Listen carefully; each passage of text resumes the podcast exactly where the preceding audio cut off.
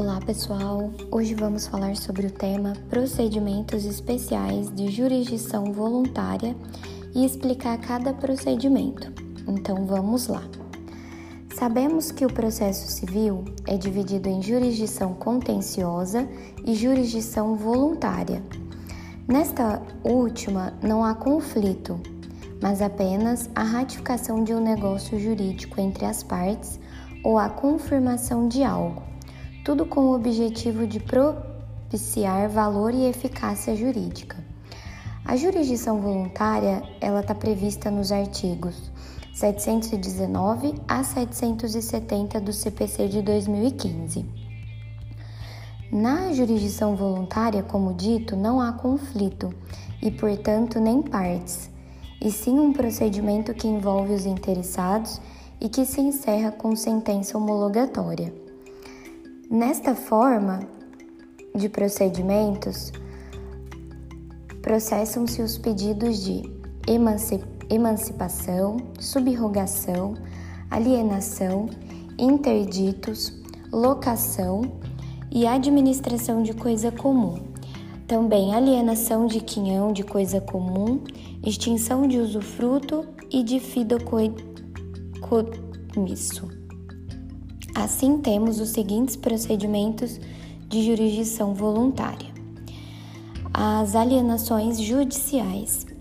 A alienação judicial é considerada modalidade cautelar nos casos em que a constrição judicial recair sobre bens de fácil deterioração, que se encontrem avariados e que exijam grandes despesas para sua guarda ou ainda em se tratando de semoventes.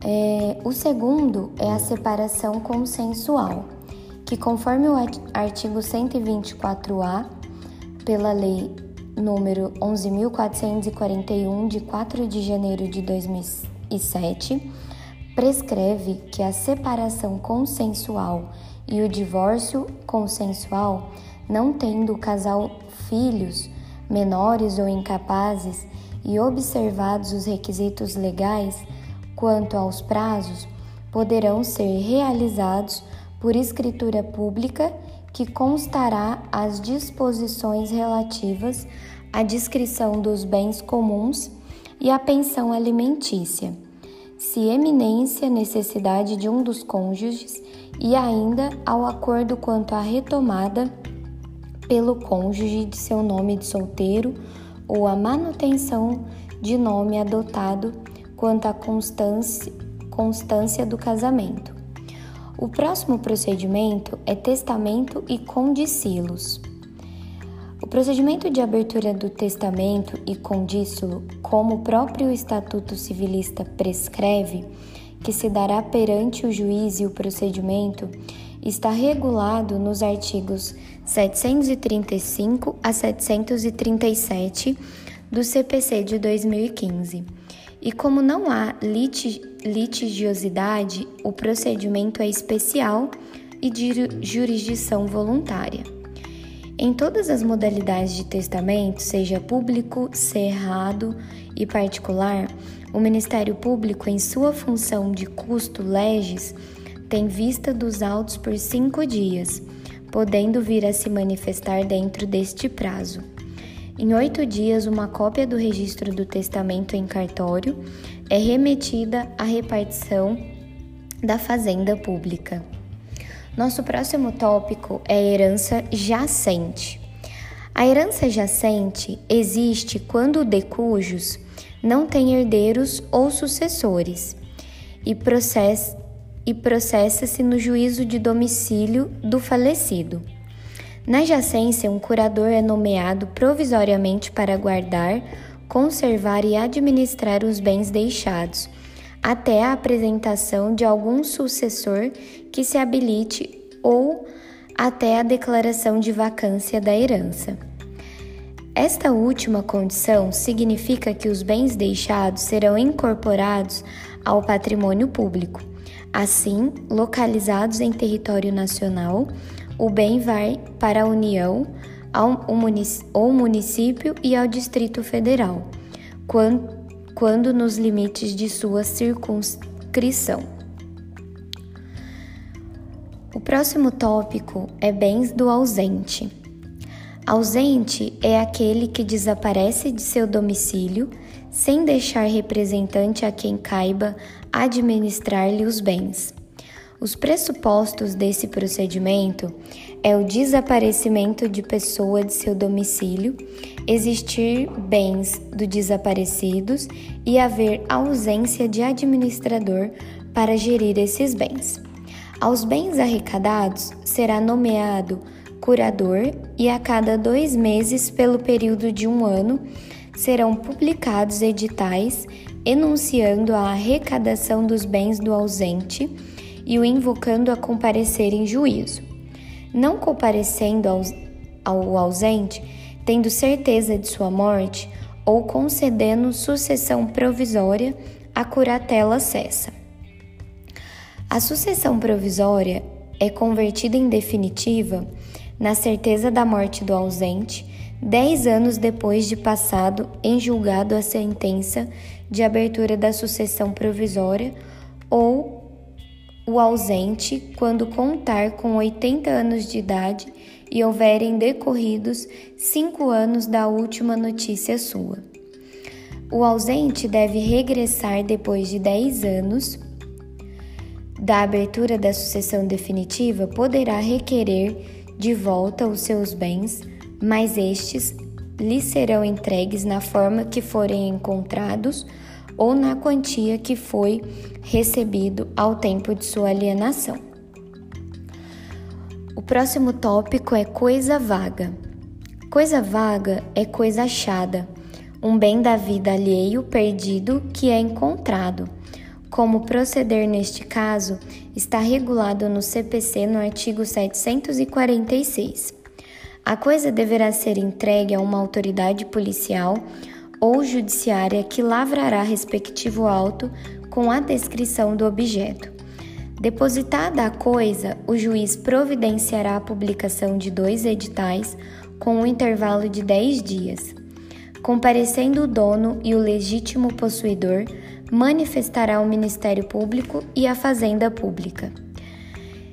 Se a coisa não for reclamada, será alienada em asta pública e deduzida do preço as despesas e recompensa do inventor. Com relação aos objetos deixados em hotéis, oficinas e em outros estabelecimentos, quando não reclamados, dentro de um mês, deverão ser entregues à autoria policial e judicial e o procedimento será o mesmo da coisa achada. Havendo suspeita de a coisa ser lícita, ilícita, é instaurado inquérito policial. Segundo o artigo 169, inciso 2 do, do Código Penal Brasileiro, incorre em pena de detenção de um mês a um ano ou multa. Quem acha coisa perdida e dela se apro apropria, total ou parcialmente, deixando de restituí-la ao dono ou legítimo possuidor, ou de entregá-la à autoridade competente, dentro do prazo de 15 dias. Partimos para o, o sétimo tópico, que é curatela e interditos. A curatela é instituto civilista previsto nos artigos 1767 a 1783 do Código Civil, cuja função é impedir que transi, transigam, alienam dequitação, hipoteque autos de administração de seus bens e demandar e ser demandado judicialmente sem a devida assistência àqueles que não têm ou não estejam em pleno discernimento para os atos da vida civil ou ébrios, viciados em tóxicos e pródigos. Esse último po poderá exercer não mais que a simples administração de seus bens.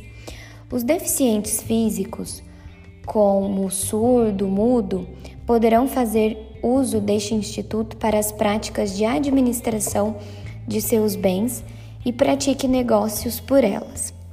O procedimento de requerimento da curatela está previsto nos artigos 759 a 763 do CPC de 2015. E naquilo que não for conflitante à curatela, serão aplicados os, os dispositivos referentes à tutela no Código Civil. Já a intervenção pode ser promovida pelo próprio interdito, no caso do deficiente físico, e por qualquer um dos pais ou tutor, pelo cônjuge ou parente mais próximo pelo, ou pelo órgão do Ministério Público. O interdito, o interdito será inquirido pelo juiz e, dentro de cinco dias, poderá impugnar a interdição por meio de advogado constitutivo ou dativo ou defensor público. O Ministério Público terá essa função quando ele não for promovedor do procedimento interditório. A sentença de interdição tem, feito, tem efeito imediato, mesmo na pendência de apelação. Será ela registrada no Livro de Registro de Pessoas Naturais e publicada na imprensa oficial e local por três vezes com intervalo de dez dias. O término da interdição ocorre com o cessamento de suas causas e requerida o levantamento da interdição, isto é, a declaração do fim da interdição. O pedido de levantamento poderá ser feito pelo interditado, como por qualquer daquelas autori au daqueles autorizados pela para que requer sua interdição. O pedido será apensado aos autos de interdição. O interdito será periciado e terá audiência de instrução e julgamento. Acolhido o levantamento da interdição, a sentença transitada em julgado terá o mesmo ritual que a sentença que declarou a interdição, será publicada em órgãos oficiais e impressa em imprensa local por três vezes com interdício de dez dias e efetuado os devidos registros. Nosso último tópico é a organização e fiscalização das fundações. O capítulo sobre fundação está no Estatuto Civilista entre os artigos 62 e 69, também prevista na Constituição no artigo 37, inciso 19, nos artigos do CPC, trata-se da forma de que se dará a fiscalização e organização das fundações, sejam elas públicas ou privadas. A fundação, ao ser criada, será elaborado um estatuto que será escrito ou por seu instituidor ou por aquele que se indicar, constando a forma de criação, organização, direção, finalidade da instituição e etc. O estatuto deve passar pelo crivo do órgão do Ministério Público, que verificará as suas bases e se os bens são suficientes ao fim que, em que se destina. Em 15 dias, o Ministério Público aprovará ou indicará modificações ou rejeitará o Estatuto. A fundação é instituída por escritura pública ou por testamento com dotação dos bens livres e o fim a que se destina como modo que deve ser administrado. Sua constituição deve ser voltada a fim não lucrativo, como religiosos, culturais, morais, assistenciais ou educacionais. No ato de des deste desconstituição, os bens serão em, em outra fundação com um fim igual ou semelhante designada pelo juízo. Isto, se outra opção não estiver sido indicada por seu instituidor. Assim finalizamos a explicação dos procedimentos especiais da jurisdição voluntária.